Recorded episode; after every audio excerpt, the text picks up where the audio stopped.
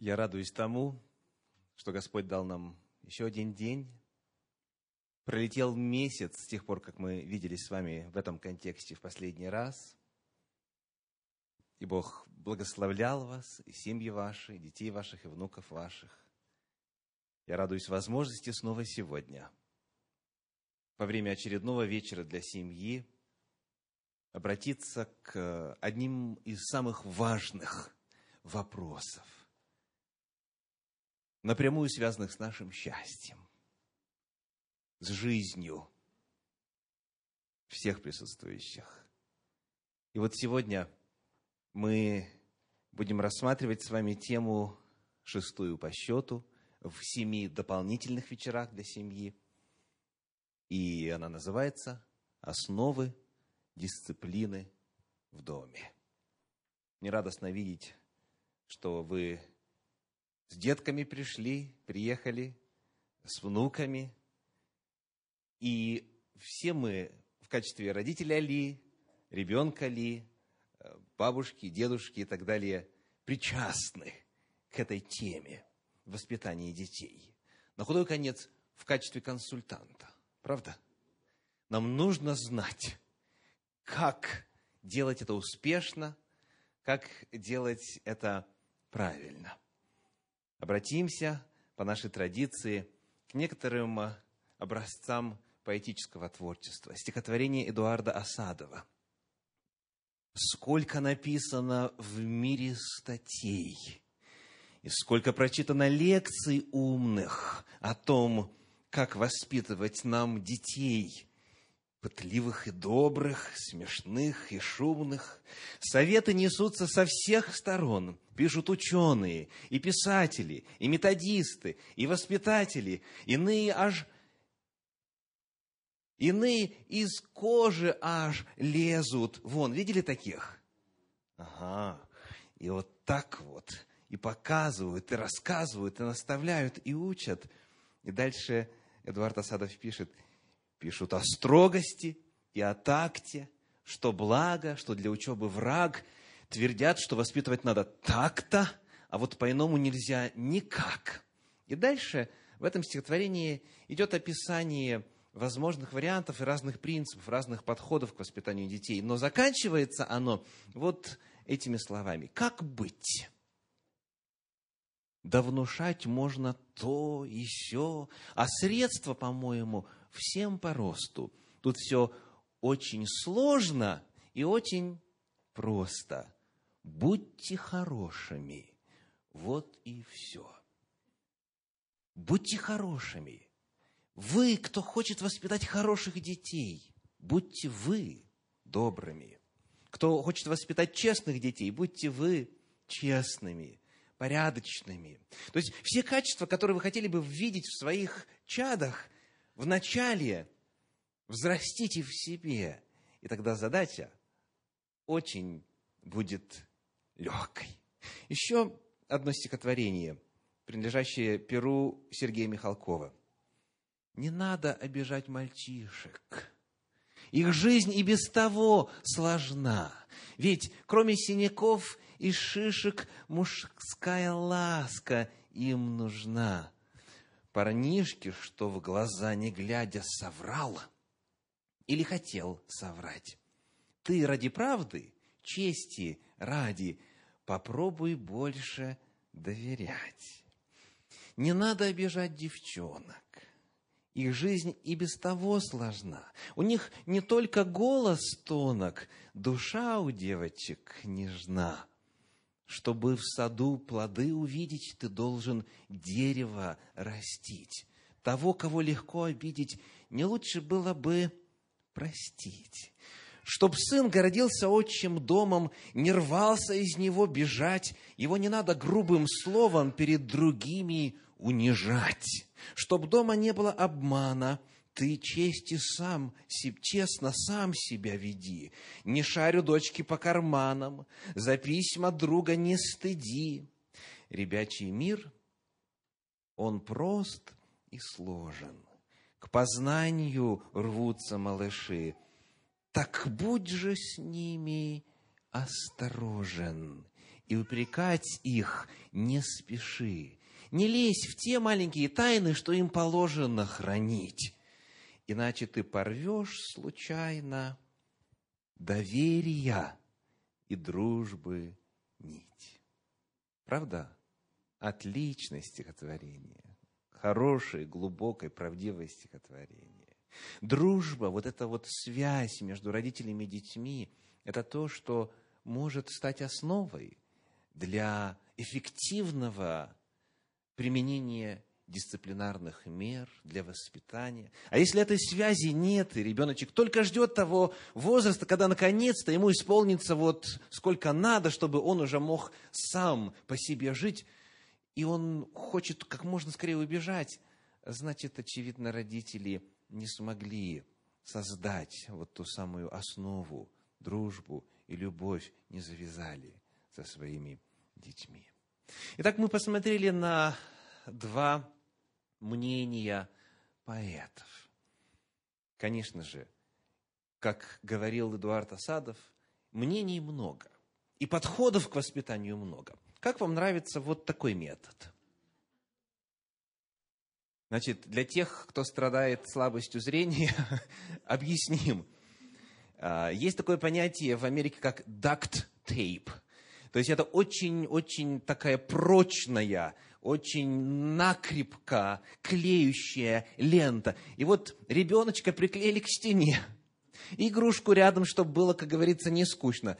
И вот такое воспитание, оно, знаете, без каких-то особых проблем для родителя, правда? Приклеил, ребеночек хочет кушать, дал, пить, хочет пить, дал, а сам дальше занимаешься своими настоящими важными делами занимаешься. Хороший метод. Еще один.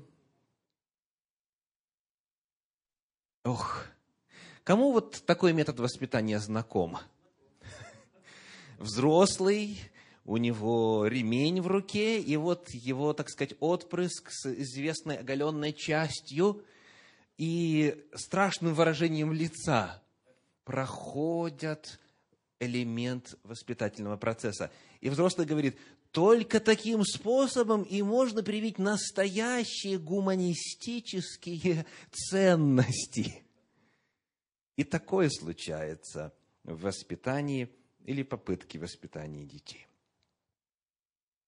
Но главное, конечно, на наших вечерах – это вопрос о том, а что же Творец думает? Что же тот, кто создал семью и дал нам свое слово – священные писания, книгу Божью, Библию, что он рассказывает там, на ее святых страницах, для того, чтобы мы подлинно, как и призывает Спаситель, имели жизнь с избытком, в том числе и в плане воспитания детей. Мы рассмотрим сегодня базовые принципы касательно основ дисциплины в доме в контексте воспитания детей. Ну, во-первых, первое, что нам нужно знать, это общее отношение к вопросу. Нужно ли, в принципе, воспитывать детей? Как бы вы ответили? А как же вот принцип вырастет, сам поймет? Имеет он основание в жизни? Не нужно ли предоставить ребенку самому решать? Ведь сколько проблем было в результате того, что родители пытались вложить свои понятия о жизни, свои традиции, культурные, религиозные, в плане нравственности и так далее, и получался нравственный урод, получался фанатик, получался человек, который быстро оказывался в местах не столь отдаленных. Не лучше ли позволить ему самому испытать жизнь, все испробовать и сделать лучший, правильный, самостоятельный выбор. Есть представление о том, что ребеночка, в принципе, воспитывать почти не нужно, потому что на самом деле вырастет и сам поймет. Ну, тогда еще один вопрос. А можно ли наказывать ребенка? Не только воспитывать, но и наказывать? Как бы вы ответили? Есть разные ответы. Кто-то говорит да, кто-то говорит 50 на 50 и так далее. Наверное, кто-то говорит, ну, зачем наказывать? Жалко, да, жалко. Вот повторять ту картину с э, оголенным местом, знаете, как аж на сердце жмет. Вот, жалко наказывать. Потому вот первый вопрос, который мы рассматриваем, это именно база. То есть общее отношение к вопросу воспитания и наказания. И я приглашаю вас обратиться к Слову Божьему. Книга послания апостола Павла к евреям, 12 глава, стихи 7, 8 и 11. Стихи у нас будут на этом экране. Итак, читаем. «Если вы терпите наказание, то Бог поступает с вами как с сынами. Ибо есть ли какой сын, которого бы не наказывал отец? Ну, пока сделаем паузу.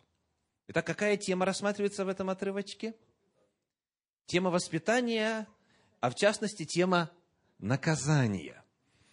И вот это нам нужно проверить. Дело в том, что когда звучит слово наказание, то в зависимости от того, что родители наши по этому поводу думали, у нас разные ассоциации могут быть. Кого из вас а, на колени ставили на какую-нибудь крупу? Там, а, есть некоторые, да? То есть вот в угол, на, э, голыми коленками на крупу. Ах! То есть, когда вы э, слышите или читаете в Библии термин «наказание», то, естественно, очень ярко именно этот образ может появиться. Для кого-то наказание было э, остаться без десерта. Это было самое трагическое переживание за все детство. И потому наказание для вас – это нечто совершенно иное. Что означает этот термин? Когда Библия говорит, что это за сын. Есть ли какой-то сын, которого бы не наказывал отец? Что означает слово «наказание»? Посмотрим, как это передается в одном из современных переводов Библии на русский язык. Мы читаем перевод Кулакова, где сказано, а что это за сын, если отец не воспитывает его со всей строгостью. Вы видите, что фраза «со всей строгостью» взята в кавычки. Ее нет в подлиннике. Фактически оригинал говорит, а что это за сын, если отец не воспитывает его? То есть то слово, которое у нас в синодальном переводе звучит как «наказывать», здесь переведено как «воспитывать».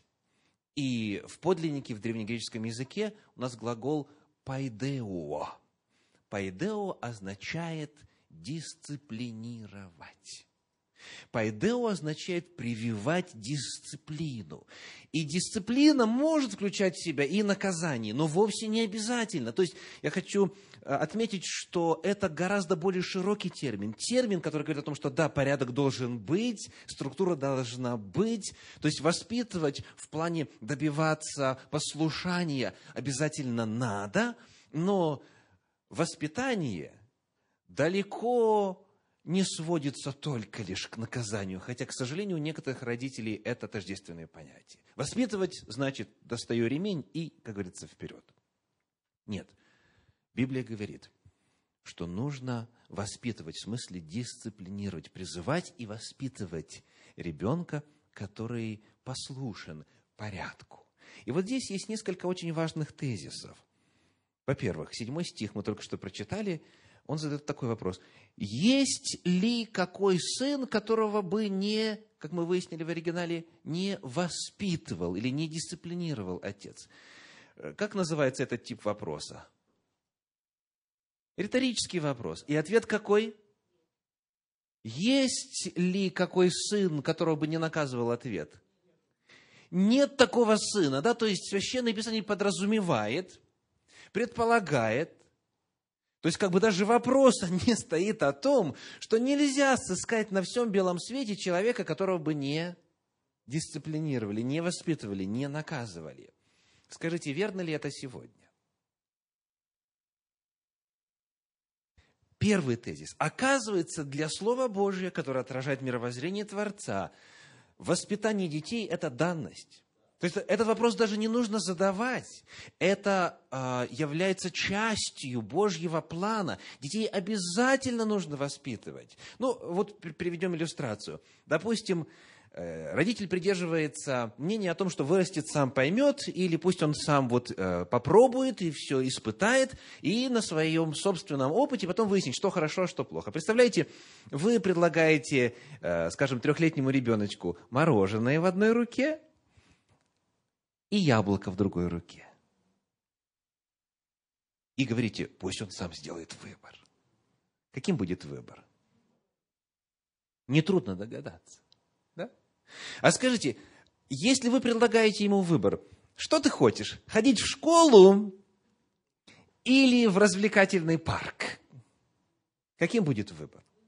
То есть вы понимаете, что для того, чтобы делать выборы, чтобы можно было бы на самом деле говорить о выборе, об осознанном решении, необходимо для выбора определенные вводные данные иметь.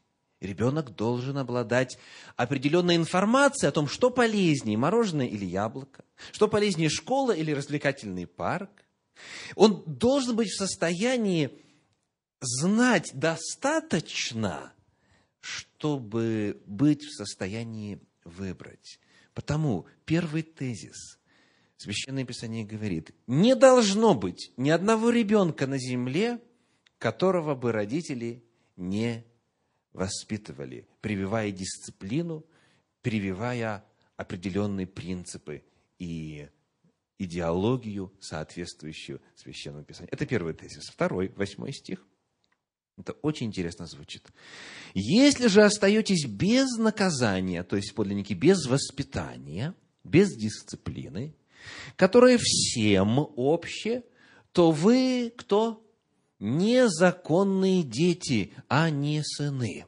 Скажите, допустим, вам ну категорически не нравится, как ведет себя соседний ребенок или соседский ребенок, и вы полны, так сказать, желанием его воспитать. Можно ли? Нельзя. Почему? Он не ваш. Он не ваш. Закон вам не разрешает. То есть, если это ребенок не твой, если это э, дитя не является твоим подчиненным по закону, а, значит, естественно, наказывать нельзя. Так вот, а обратная сторона медали такая. Если родители себя ведут так, что детей не воспитывают, не дисциплинируют, то они этим показывают, что дети для них чужие. Это второй тезис. Третий тезис. Одиннадцатый стих говорит, «Всякое наказание в настоящее время кажется не радостью, а печалью». Вот кто может подтвердить истинность этого тезиса? Поднимите руку, пожалуйста. Кто-нибудь из вас, вот вспомните свои детские годы, когда вас родители наказывали. Было ли у вас такое искушение думать, что они вас ненавидят? Было ли такое вот ощущение, что, ох, ну, за что же он меня так не взлюбил, да? То есть кажется, что это и несправедливо, кажется, что это и неправильно. И, естественно, это кажется, как говорит Священное Писание, чем?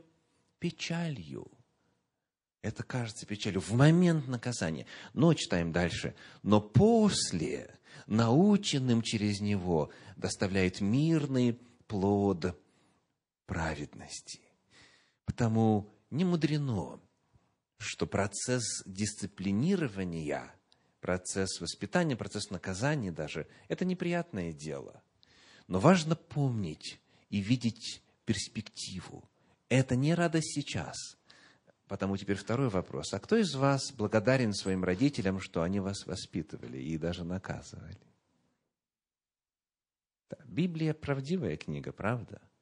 Бог говорит, повторим, невозможно и нельзя представить ситуацию, при которой дети остаются без дисциплины, если кто-то не воспитывает своих детей, значит, он этим показывает, что они для него чужие. И, наконец, помните, что вот за теперешним негативным переживанием, состоянием ребенка стоит будущее для него благо. Потому живите не теперешним часом, а перспективой. Помните свой опыт и знайте, что дисциплина – обязательно важна. Вот это вопрос общего отношения. Мы с вами постарались заложить фундамент для того, чтобы теперь на нем строить на базе священного писания. Итак, основы дисциплины. Каковы основы дисциплины согласно Слову Божию? С чего все начинается? Первое, что обязательно должно присутствовать, и без чего воспитание не имеет смысла, потому что цели не будут достигнуты. Это наличие и демонстрация любви родителей своим детям. Это первое. То есть воспитание начинается с любви. Ну и, конечно же, вроде бы можно было бы предположить, что каждый родитель будет естественным образом любить своего ребенка. Да?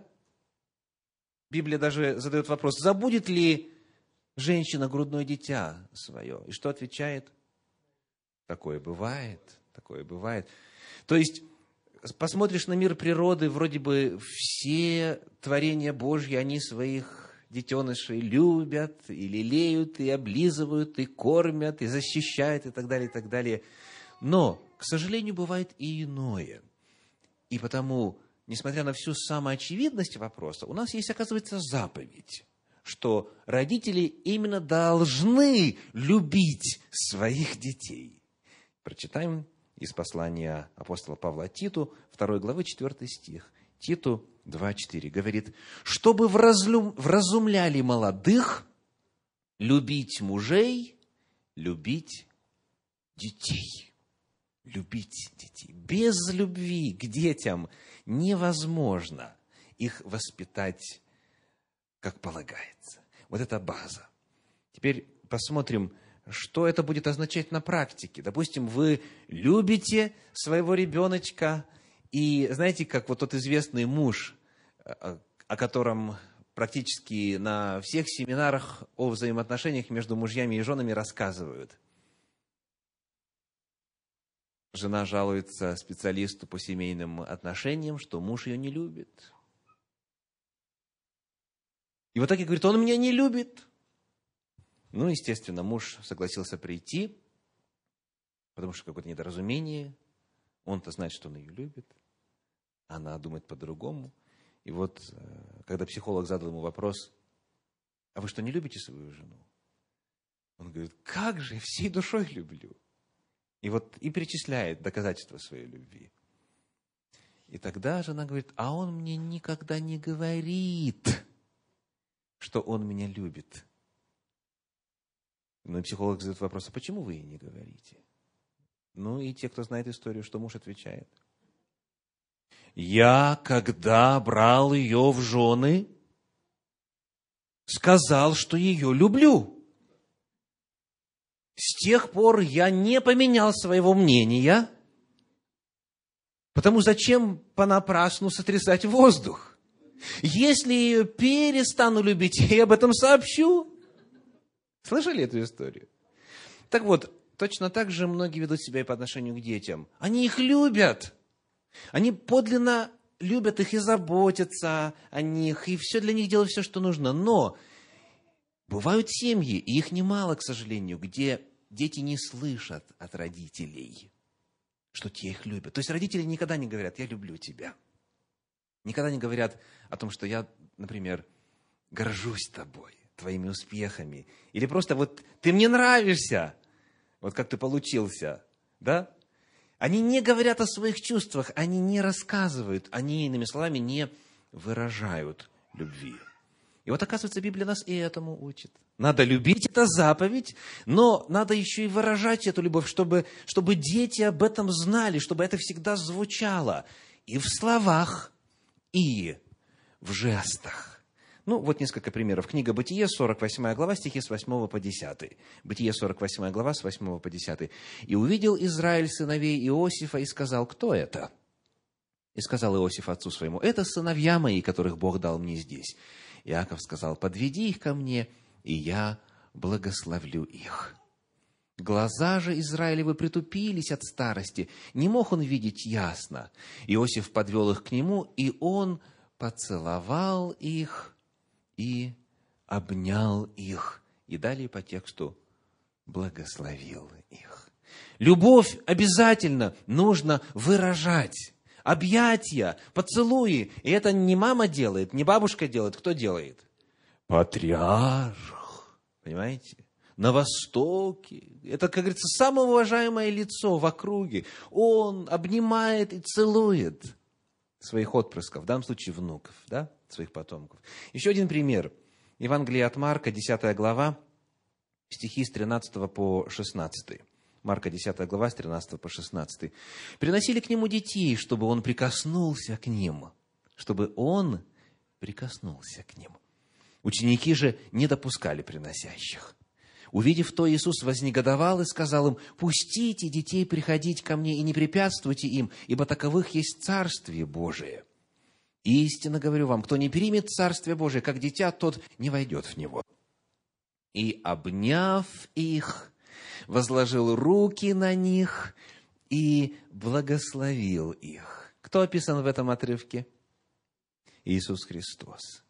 Иисус Христос по отношению к чужим детям, так сказать, к случайным детям, которых подвели к Нему, Он проявил вот эту любовь и выразил ее, обняв их, возложив руки на них, благословив их.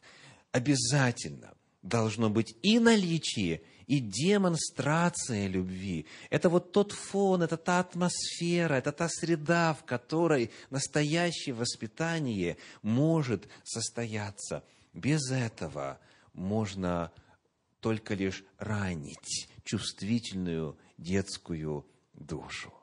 И вот теперь давайте посмотрим, какова взаимосвязь между любовью и дисциплиной. Книга притчи, 13 глава, 24 стих говорит, притчи 13, 24. «Кто жалеет розги своей, тот ненавидит сына, а кто любит, кто любит, тот с детства наказывает его». Итак, какова взаимосвязь между любовью и дисциплиной? Прямая на многих уровнях это высказывание, во-первых, означает, что должно все начинаться именно с любви. Ты должен любить своего сына, ты должен любить свою дочь, прежде чем их наказывать. Потому что если ты наказываешь, не любя, то ты травмируешь, ты губишь ребенка. И так любишь, и потом наказываешь. А если не наказываешь, значит, тебе все равно, ты безразличен. Если ты не воспитываешь, не дисциплинируешь, значит, ты ненавидишь своих детей. Итак, настоящее воспитание, настоящая дисциплина начинается с чего? С любви с наличия ее и с ее постоянной демонстрацией. Пусть в течение дня и отец, и мать неоднократно говорят о том, что они любят своих детей. Пусть они их обнимают, пусть целуют, пусть погладят, пусть, э, как говорится, если надо, и ущипнут. Но главное, чтобы вот выражать эту любовь, выражать вот всяким-всяким способом, в особенности, когда дети поменьше. Потому что что происходит с возрастом? Бывает, родители начинают соображать, что надо выражать любовь, а ребеночек уже говорит, папа, я уже взрослый. Ему там лет 13, он уже взрослый. И уже все, он уже отстраняется, уже ему не так это важно, ему даже кажется, что это как-то, ну, не солидно. Вот. Но если ребеночек получил свою долю объятий, поцелуев и так далее, вот это вот выражение любви получил, то даже когда он не, не так остро в этом нуждается, в плане физического проявления, все равно он это знает, и все равно от родителей должны об этом слышать. Итак, это вот первая основа дисциплины в доме. Это наличие и демонстрация любви. Второе основание. Известная картина, да? Очень яркая иллюстрация известной басни Ивана Андреевича Крылова – когда в товарищах согласия нет, на лад их дело не пойдет. И выйдет из него не дело, только мука. Однажды лебедь, рак да щука ввести с поклажей воз взялись, и вместе трое все в него впряглись. Из кожи лезут вон, а возу все нет ходу. Поклажа бы для них казалась и легка, да лебедь рвется в облака, рак пятится назад, а щука тянет в воду. Кто виноват из них, кто прав, судить не нам, да только воз и ныне там. Какую проблему мы поднимаем с вами сейчас касательно предпосылок и оснований для дисциплины? Единство между теми, кто принимается за работу. Итак, следующее, очень важное основание – это единство родителей – муж и жена, отец и мать должны быть друг с другом согласны в отношении цели воспитания, в отношении методов воспитания. Они должны быть согласны касательно формата воспитания. То есть у них должно быть единство о том, какие правила в нашей семье существуют, как мы воспитываем, что дозволено, что не дозволено. Если встречается нестандартная ситуация, прежде чем что-то сказать ребеночку, ответить, сказать да или нет, или э, наказать каким-то образом и так далее, необходимо уединиться, обсудить этот вопрос, согласовать, и потом выйти снова единым фронтом. Вот тогда ВОЗ будет двигаться. Давайте посмотрим на трагичный пример отсутствия вот этого единства – которое обязательно должно присутствовать согласно воле Божьей, согласно Священному Писанию. Книга Бытие, 27 глава, стихи с 5 по 10. Бытие, 27 глава, с 5 по 10. Ревека слышала, когда Исаак говорил сыну своему Исаву. И пошел Исав в поле достать и принести дичи, а Ревека сказала сыну своему Иакову, «Вот я слышала, как отец твой говорил брату твоему Исаву, принеси мне дичи и приготовь мне кушанье, я поем и благословлю тебя перед лицом Господним, перед смертью моею. Теперь, сын мой, послушайся слов моих в том, что я прикажу тебе. Пойди в стадо и возьми мне оттуда два козленка хороших, и я приготовлю из них отцу твоему кушанье, какое он любит, а ты принесешь отцу твоему, и он поест, чтобы благословить тебя перед смертью своей. Что перед нами? Это то, что называется в Америке dysfunctional family. То есть дисфункциональная, без согласия, с разладом семья. Нету единства. У отца такое мнение нужно старшего благословить, своего сына благословить. У матери другое мнение, нужно младшего, нужно моего сына благословить.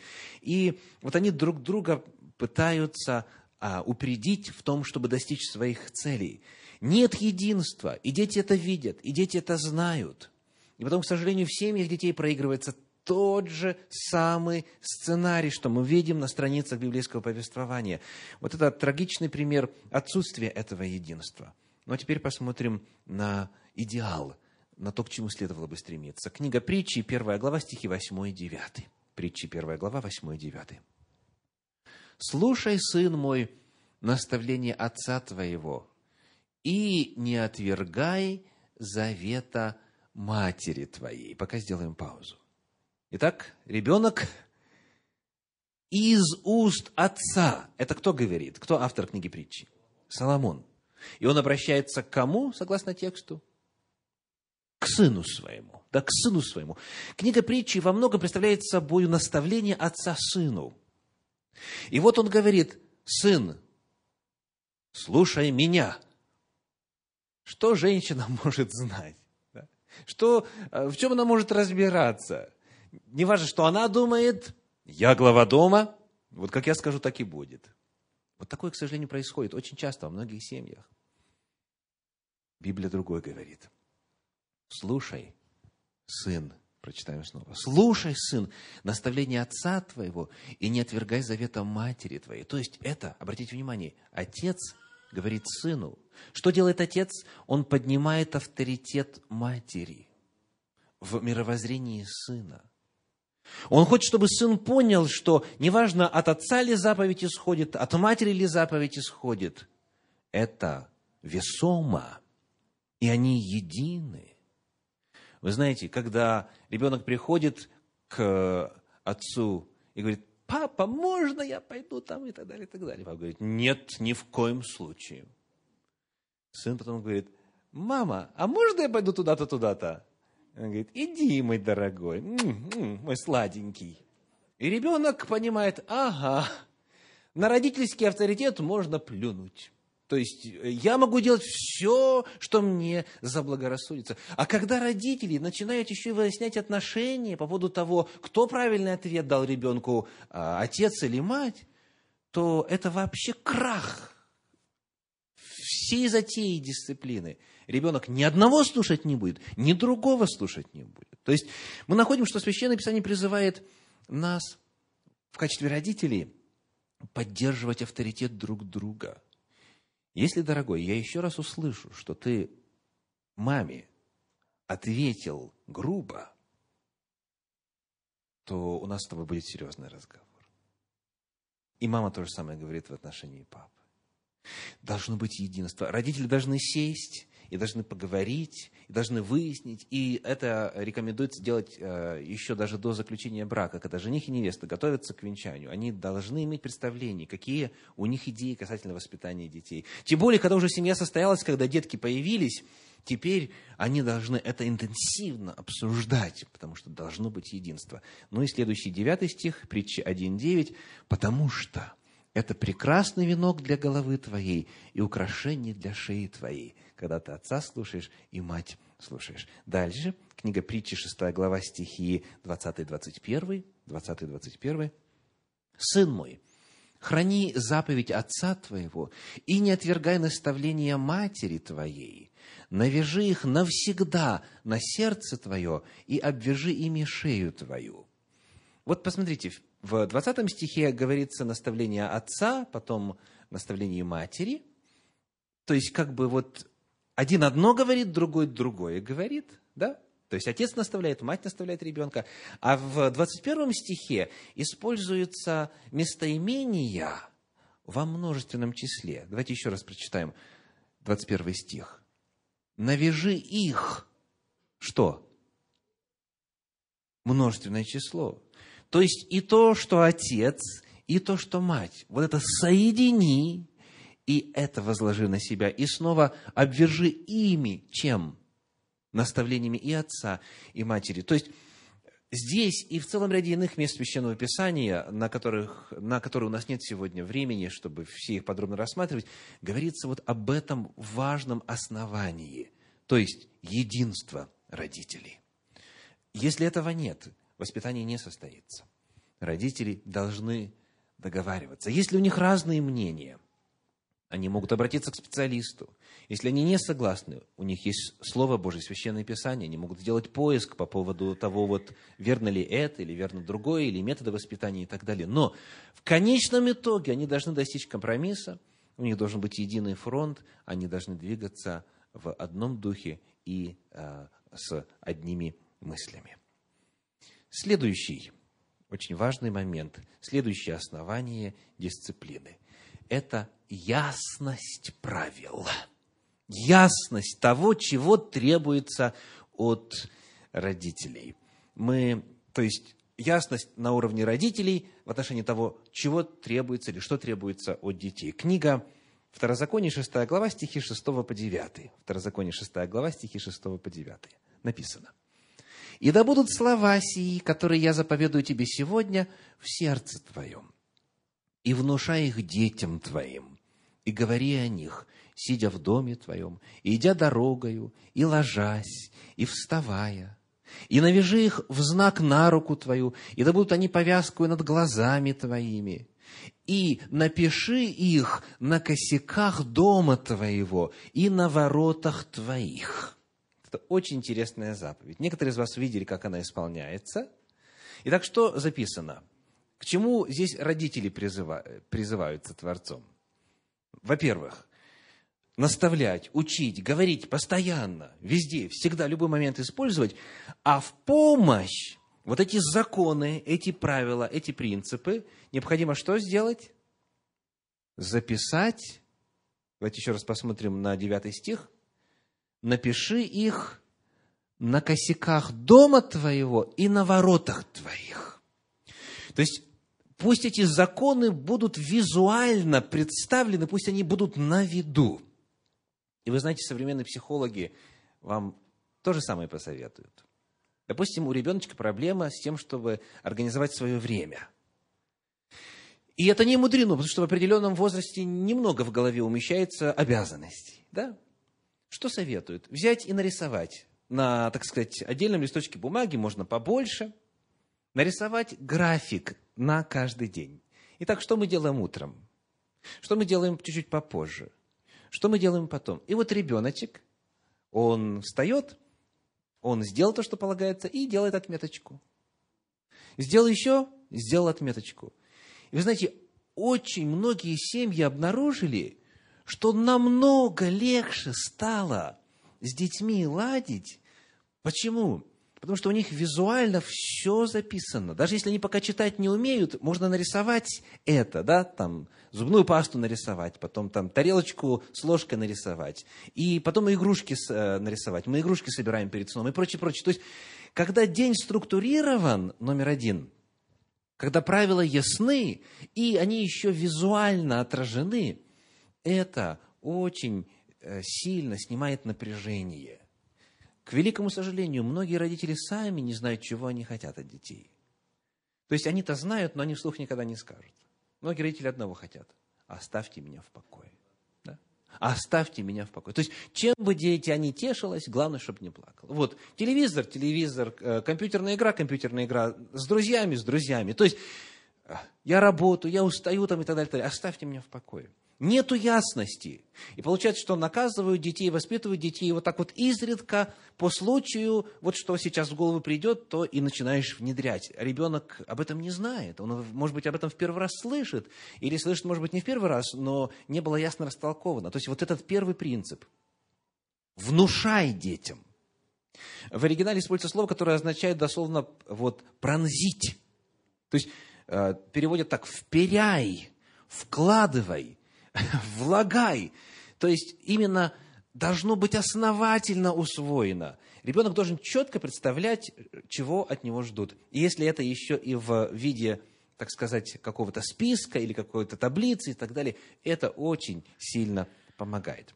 Вот очень важный принцип из Евангелия от Иоанна, 15 главы, 22 стиха. Иоанна 15, 22. Написано, «Если бы я не пришел и не говорил им, то не имели бы греха, а теперь не имеют извинения в грехе своем.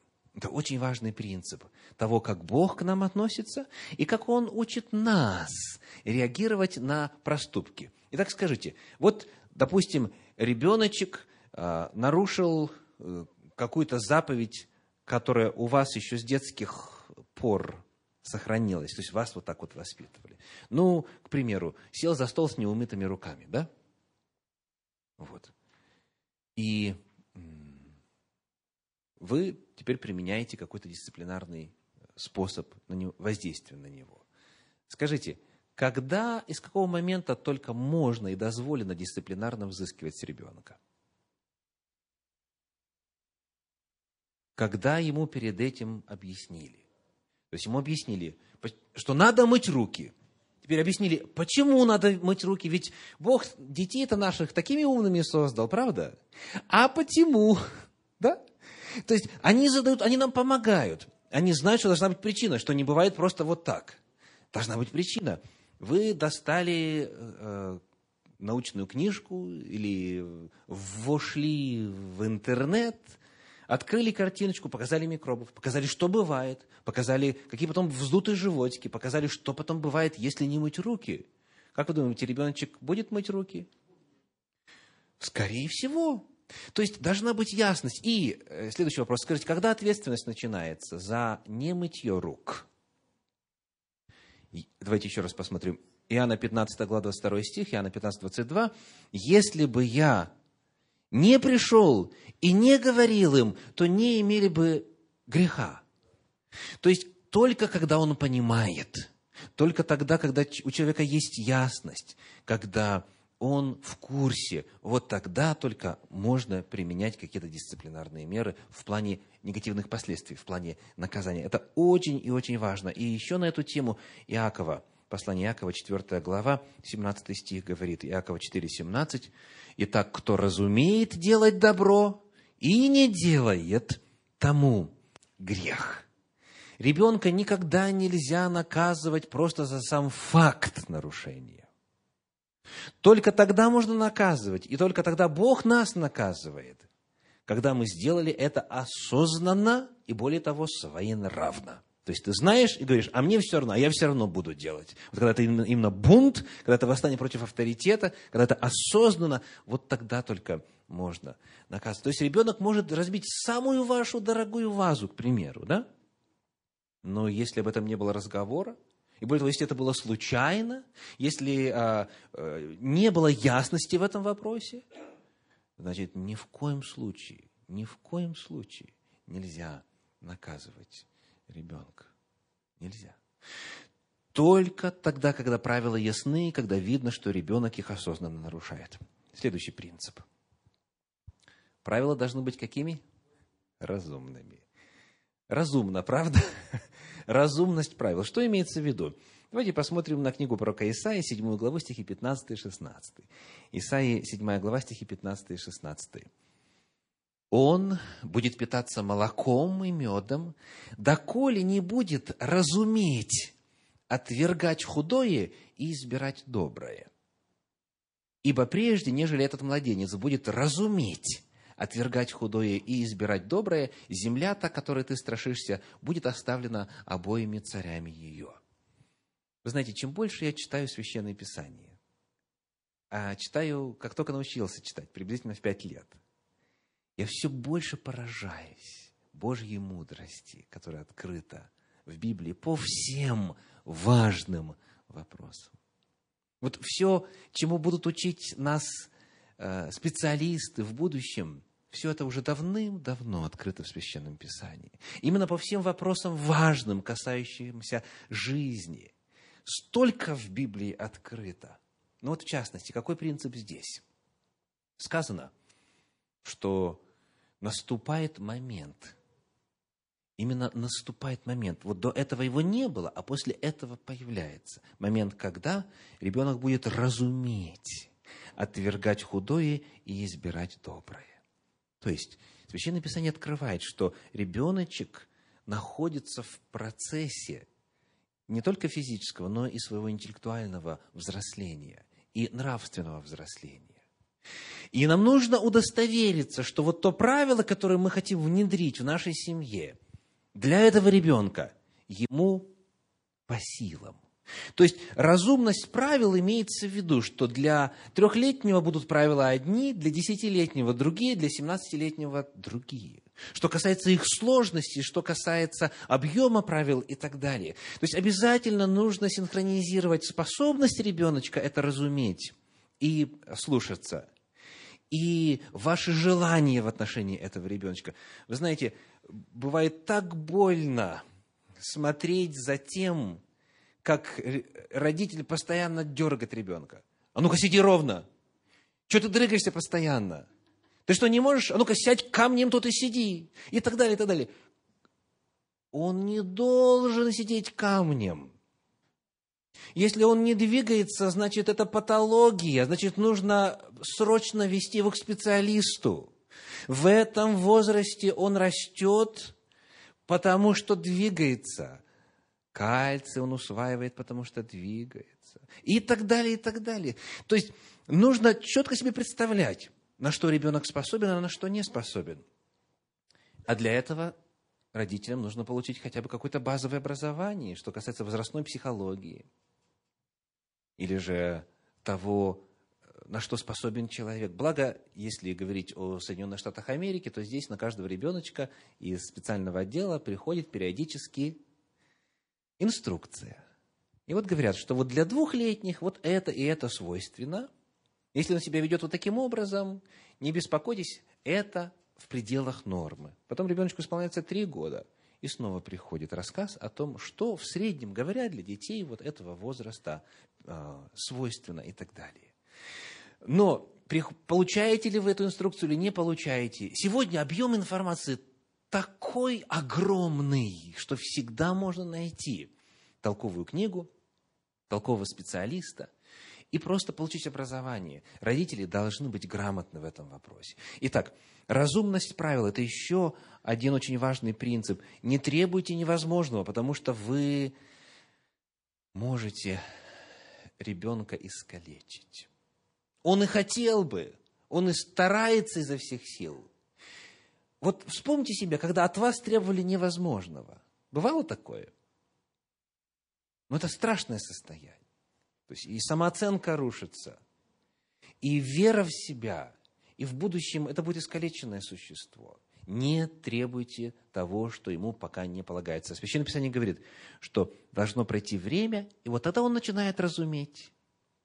Потом приходит время, и тогда он начинает разуметь, и так далее. Еще один пример. Первое послание Коринфянам, 13 глава, 11 стих, говорит, 1 Коринфянам 13, 11, тот же самый принцип. «Когда я был младенцем, то по-младенчески говорил, по-младенчески мыслил, по-младенчески рассуждал. А как стал мужем, то оставил младенческое. Вы знаете, взрослые как будто бы забыли. Очень многие взрослые забыли, что они когда-то были детьми.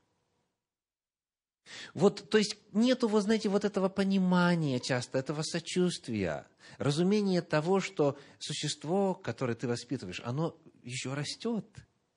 И нужно сопрягать вот эти высокие эталоны с тем, на что ребенок способен. В нашей семье э, вот сейчас, в этот период, периодически происходят такие сцены. Старший сын наш, ему 14 лет уже исполнилось, и младшая дочь, ей 4 года. Вот они э, иногда друг с другом беседуют по вопросу того, как бы вот правильно сделать то или другое. Ну, обычное дело. И когда сыночек начинает э, так немножечко внутри уже э, терять терпение, где-то вот на грани потери терпения, потому что, ну, не соображает. И вот он ей говорит, и говорит, и говорит, и, и он что-нибудь потом, вот, э, как говорится, искушается сказать, мы ему говорим, Марк, хочешь, мы покажем тебе запись видеокамеры, когда тебе было 4 года. А благо, что они очень похожи. Он очень активный, он очень говорливый, и Мария точно такая же. И вот, а, когда он говорит, ну, ну, мама, папа, ну скажите, пусть она уже немножко помолчит. Мы говорим, Марк, теперь ты наконец-то нас понимаешь.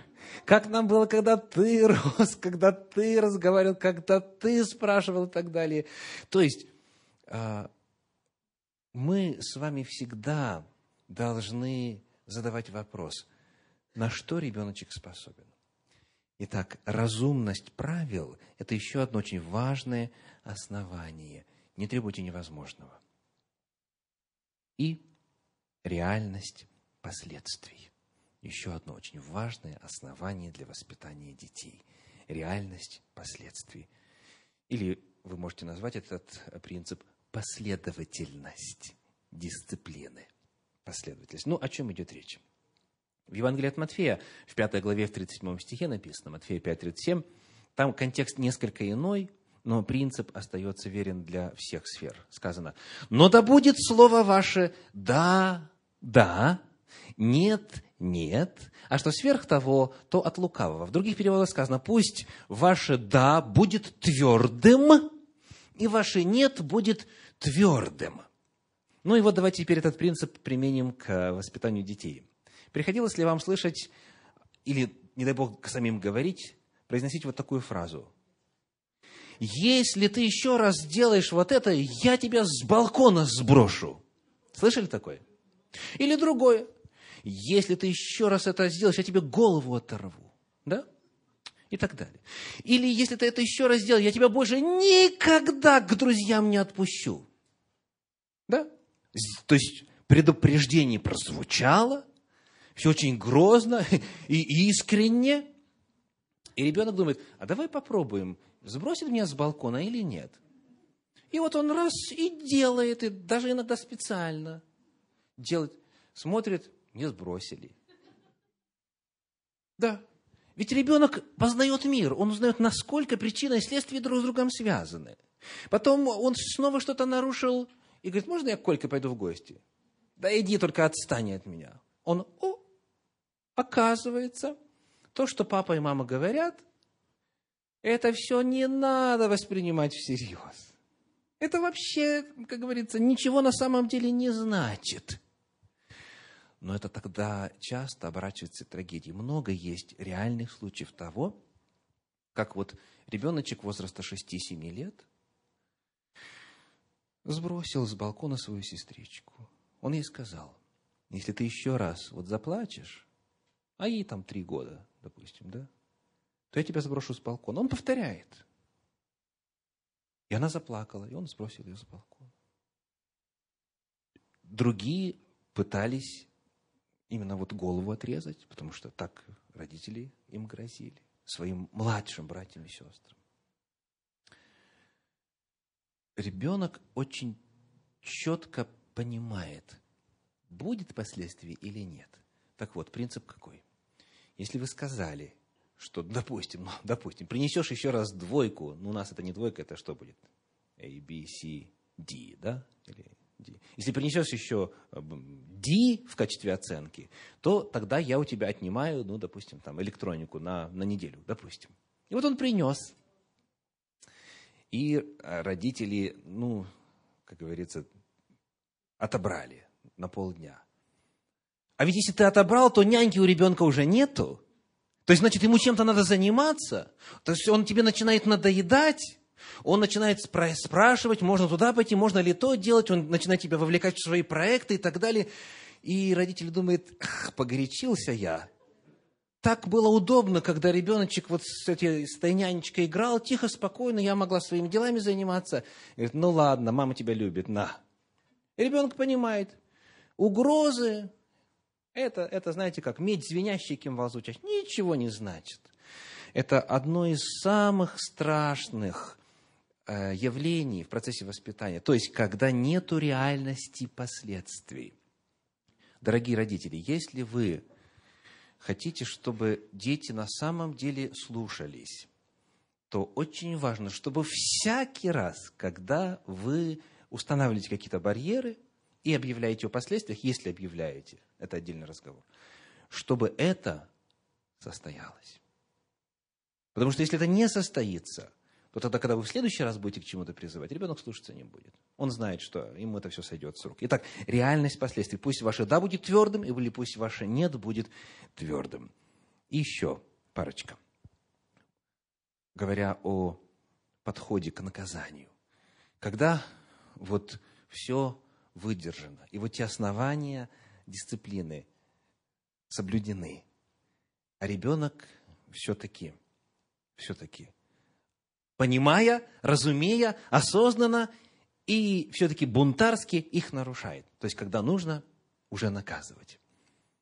Здесь очень много есть в Священном Писании, и об этом мы, даст Господь, поговорим 18 мая – на последнем седьмом вечере в череде вечеров для семьи, когда у нас будет тема успешные методы воспитания. Но сегодня хотя бы э, два базовых принципа. Первый принцип зовется в юриспруденции lex talionis. Что это такое? Книга э, Иова, 34 глава, стихи 10 и 11. 34 глава, 10 и 11. «Итак, послушайте меня, мужи мудрые, не может быть у Бога неправда или у Вседержителя неправосудие, ибо Он по делам человека поступает с ним и по путям мужа воздает ему. Итак, что такое правосудие? Что такое справедливость? Когда наказание соразмерно вине. Когда наказание соразмерно вине. Вот это принцип lex talionis, то есть закон равного наказания, равного возмездия. Наказание должно быть соразмерно вине. И вот этот вот принцип, он повторяется в Священном Писании много. И в апостольских писаниях, и, например, в книге Откровения, где говорится о последнем суде, 20 глава сказано «воздам каждому по делам его». И в 22 главе повторяется этот принцип и так далее. То есть именно наказание должно быть соразмерно делам – а часто что происходит на практике у родителей? От чего зависит мера наказания? От настроения родителей, да? да. Если у родителя все хорошо, он оптимистично смотрит на мир. Ну, ничего страшного, как говорится, пропустим, пропустим мимо сегодня, не отреагируем, э, у меня хорошо. Или у меня просто времени нет, да, в силу еще вот э, иных причин. А бывает так, что пришел ты с работы, уставший, начальник на тебя накричал, в, на дороге тебя подрезали, и то случилось, и узнал, что денег не хватает счета оплатить. И дети уже виноваты тем, что вам хочется кушать, да? И тогда он даже посмотрел чуть-чуть не так, как тебе хотелось бы, ребеночек, да? Или там сказал не в попад. И тут же как врежут ему по затыльнику. И он стоит, вот это дитя бедное, и, и не знаю, за что, что я сделал такое, почему? Знаете, это крайняя несправедливость, это очень калечит детей. Этого нельзя допускать. То есть, если ты в гневе, вообще не наказывай. Если ты неадекватен, позаботься о своем внутреннем мире, дорогой родитель. Потом говори со своим ребенком.